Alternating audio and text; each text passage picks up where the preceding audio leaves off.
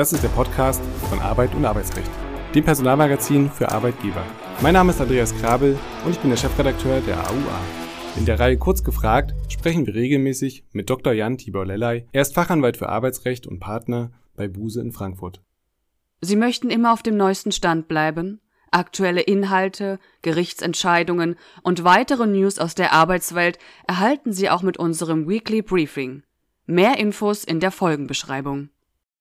Herzlich willkommen, lieber Dr. Lellay, zu einer neuen Folge Kurz gefragt. Heute sprechen wir über die Verdachtskündigung. In der Vergangenheit haben wir es immer wieder mit der sogenannten Verdachtsberichterstattung in den Medien zu tun bekommen. Und hier waren zum Beispiel die Fälle Till Lindemann von Rammstein, der ehemalige BSI-Präsident Arne Schönbohm und etwas länger natürlich zurück Jörg Kachelmann im Visier. Ein schwieriges Feld kann es doch Existenzen zerstören und ganz ähnlich liegen die Fälle ja auch bei der Kündigung eines Arbeitsverhältnisses aufgrund eines bloßen Verdachts. Wie sollten Arbeitgeber hier vorgehen? Vorgehen, um einerseits den Schaden vom Betroffenen abzuwenden, aber natürlich auch die eigenen Interessen im Sinne des Betriebsfriedens konsequent wahrzunehmen. Lieber Dr. Lellay, was ist eine Verdachtskündigung und wo ist diese geregelt?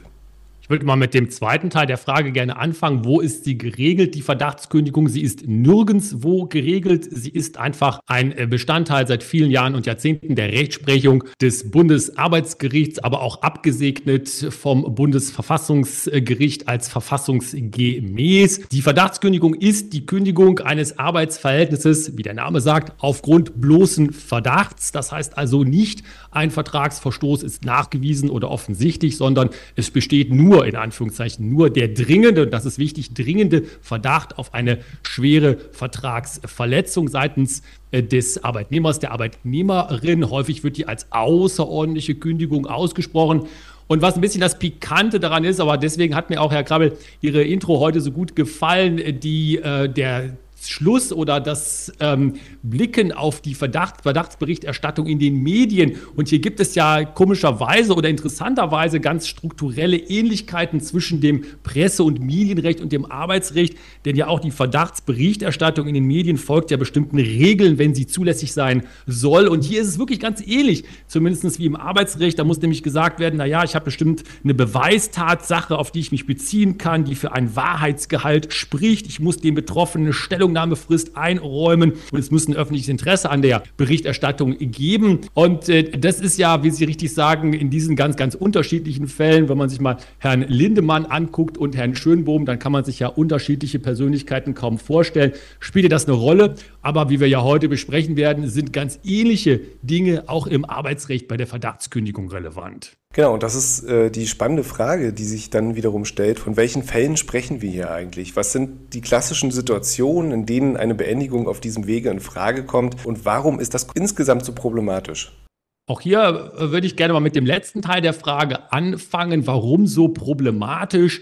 Problematisch vor allen Dingen deswegen, und das ist auch die ständige Kritik an der Zulässigkeit der Verdachtskündigung meiner Meinung nach nachvollziehbar. Ich halte die Verdachtskündigung, so wie sie vom BAG genutzt wird, beziehungsweise anerkannt wird, für richtig. Aber es gibt eben Probleme. Das ist die Unschuldsvermutung. Unsere Hörerinnen und Hörer wissen natürlich, dass wir hier als Rechtsstaat, und das steht ja in unserem Grundgesetz, Artikel 20 Grundgesetz, Artikel 28 Grundgesetz steht das drin, eine Unschuldsvermutung haben, die also sagt, niemand darf wegen des bloßes, bloßen Verdachts auf Fehlverhalten, vor allen Dingen natürlich Straftaten, verurteilt werden. Übrigens spiegelt sich das auch wieder in Artikel 48 der Europäischen Grundrechte Charta. Da steht das auch noch einmal drin, die Unschuldsvermutung. Und hier kann man ja zu Recht auf den Gedanken kommen, dass so ein Institut wie die Verdachtskündigung, das heißt also Kündigung des Arbeitsverhältnisses wegen bloßen Verdachts, dass das problematisch ist, gegen die Unschuldsvermutung verstößen könnte. Da sagt das Bundesarbeitsgericht, wenn die strengen Regeln eingehalten werden, dann ist sie zulässig. Allerdings die strengen Regeln, die muss die Arbeitgeberin einhalten. Und und dann ist die Verdachtskündigung aus Sicht des Bundesarbeitsgerichts unproblematisch. Ja, und jetzt haben wir von den Voraussetzungen schon gesprochen. Aber was muss konkret vorliegen, wenn ich eine Verdachtskündigung aussprechen möchte? Ja, da kommen wir vielleicht gerade noch mal kurz zurück auf diese strukturelle Vergleichbarkeit zu der Verdachtsberichterstattung im Medienrecht, nämlich auch im Arbeitsrecht äh, sagt das Bundesarbeitsgericht aus meiner Sicht auch völlig zu Recht, die Verdachtskündigung ist dann zulässig, wenn du A Arbeitgeberin schon einen begründeten Verdacht hast und da musst du auch objektive Tatsachen heranziehen können. Das heißt, du musst Tatsachen haben, von denen ausgehend du sagen kannst, Arbeitgeberin, hieraus ergibt sich der dringende Verdacht auf diese schwerwiegende Vertragspflichtverletzung, typischerweise ja eine Straftat. Dann kommt der zweite Prüfungsschritt, wo immer gesagt wird, und diese Verdachtsmomente, die müssen eben so schwerwiegend sein, der Verdacht muss so dringend sein, dass das für den Fortbestand des Arbeitsverhältnisses erforderliche Vertrauen zerstört ist, also in die Zukunft gerichtet. Und dann muss die Arbeitgeberin auch alle zumutbaren Anstrengungen unternehmen, um den Sachverhalt aufzuklären und insbesondere natürlich auch herauszufinden, ob vielleicht an dem Verdacht etwas salopp gesprochen nichts dran ist. Und das ist das berühmte Gelegenheit zur Stellungnahme geben. Also dem Betroffenen, der Betroffenen muss Gelegenheit zur Stellungnahme gegeben werden. Und da sagt übrigens das Bundesarbeitsgericht auch in ständiger Rechtsprechung, wenn alleine nur das nicht getan wird, also keine Gelegenheit zur Stellungnahme gegeben wird, dann kann die Verdachtskündigung nicht erfolgreich sein. Das heißt im Umkehrschluss aber auch, dass eine Abmahnung nicht wirklich hilfreich ist, sozusagen auch nicht erforderlich ist, oder? Ja, richtig. Ähm, es ist sogar meiner Meinung nach noch äh, viel weitergehender. Einmal sprechen wir ja über diese Sachverhalte fast immer als außerordentlichen fristlose Kündigung. Es ist zwar in der Rechtsprechung auch anerkannt, dass es, das sind aber Ausnahmefälle, auch ordentliche Verdachtskündigungen geben kann, aber man merkt natürlich sofort, wenn man sich damit beschäftigt, wie kann das dann mit diesem Vertrauensverhältnis noch sein? Also wenn es wirklich so schwerwiegend erschüttert sein muss für die Verdachtskündigung, wie kann es dann sein, sein, dass man noch eine ordentliche Kündigungsfrist abwartet. Das heißt also, regelmäßig ist es eine außerordentliche Kündigung. Und da würde ja die Abmahnung äh, sowieso nicht äh, ziehen in allermeisten Fällen. Es gibt natürlich Dinge, die auch schon mal abgemahnt wurden und dann hinterher zu einer Verdachtskündigung führen. Erforderlich ist das aber sicherlich nicht. Und dann gilt natürlich auch der alte Grundsatz, das kennen unsere Hörerinnen und Hörer ja auch. Wenn ich abgemahnt habe, kann ich wegen desselben Sachverhalts natürlich nicht mehr kündigen. Abmahnung ist ja Kündigungsverzicht. Ja, und dann gehen wir mal rein in die Praxis. Wie geht der Arbeitgeber jetzt ganz konkret vor? Also was muss der betroffene Arbeitgeber tun? Muss er den betroffenen Arbeitnehmer anhören? Das haben Sie schon angedeutet. Und wie wird der Sachverhalt, und das ist ja letztlich ganz wichtig, um den Verdacht zu begründen, wie wird der Sachverhalt letztlich ermittelt? Mir ist da über die Jahre immer wieder aufgefallen, dass das in der Theorie äh, vielen oder fast allen Menschen, die in den HR-Bereichen tätig ist, klar ist, wie man das macht. Und in der Praxis, äh, ich muss es leider sagen, immer wieder sehr, sehr große Schwierigkeiten auftreten, aufgrund der Tatsache, dass eben die Sachverhalte so schwierig sein können.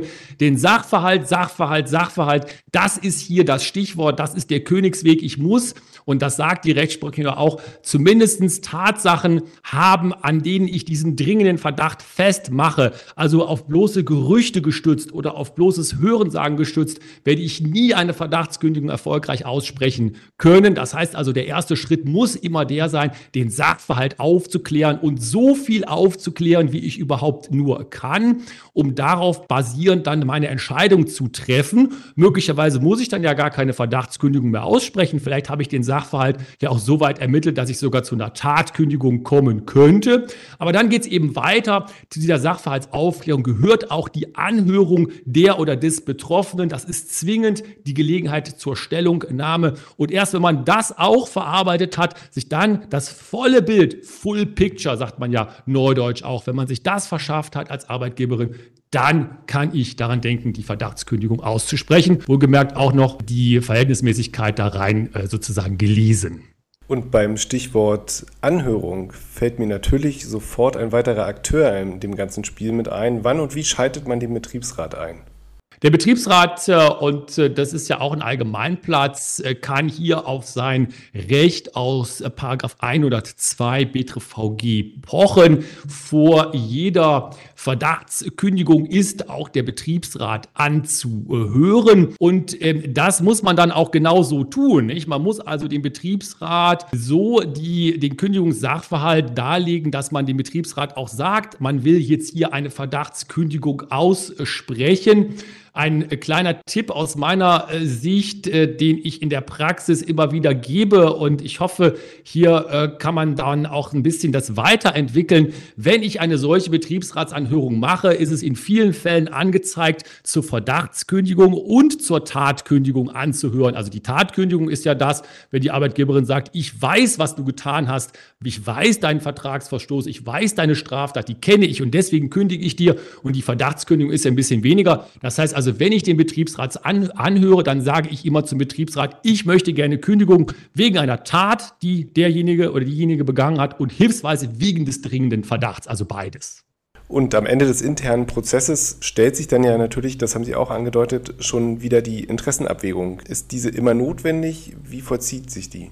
Ja, es ist richtig. Ähm, meiner Meinung nach ist es ein natürlich, äh, es ist immer notwendig, nicht nur meiner Meinung nach, das sagt ja auch die Rechtsprechung. Meiner Meinung nach ist es aber in der Praxis so, dass äh, viele der Kündigungen, der Verdachtskündigungen, diese Interessenabwägung auch zu Recht nicht mehr allzu sehr auswalzen, nämlich immer dann, wenn man über Straftaten spricht. Nicht? Also wenn man über Straftaten spricht, und das sagt die Rechtsprechung ja auch, das muss die Arbeitgeberin ähm, nicht dulden und dann ist auch die Interessenabwägung, man muss sie sie durchführen, aber relativ schnell am Ende. Das kann sich aber in anderen Konstellationen ganz anders darstellen. Und es gibt ja auch Verdachtskündigungen, die auf zwar schwere Vertragspflichtverletzungen äh, gestützt werden, aber die vielleicht noch keine Strafbarkeit äh, beinhalten. Also zum Beispiel ein schwerer Datenschutzverstoß könnte ja so etwas sein. Und da wird dann die Interessenabwägung immer eine Rolle spielen. Die wird übrigens dann auch natürlich in den Betriebsratsanhörungen darzustellen sein. Und da darf man diesen Schritt nicht einfach so überspringen und sagen, naja, Interessenabwägung Abwägung,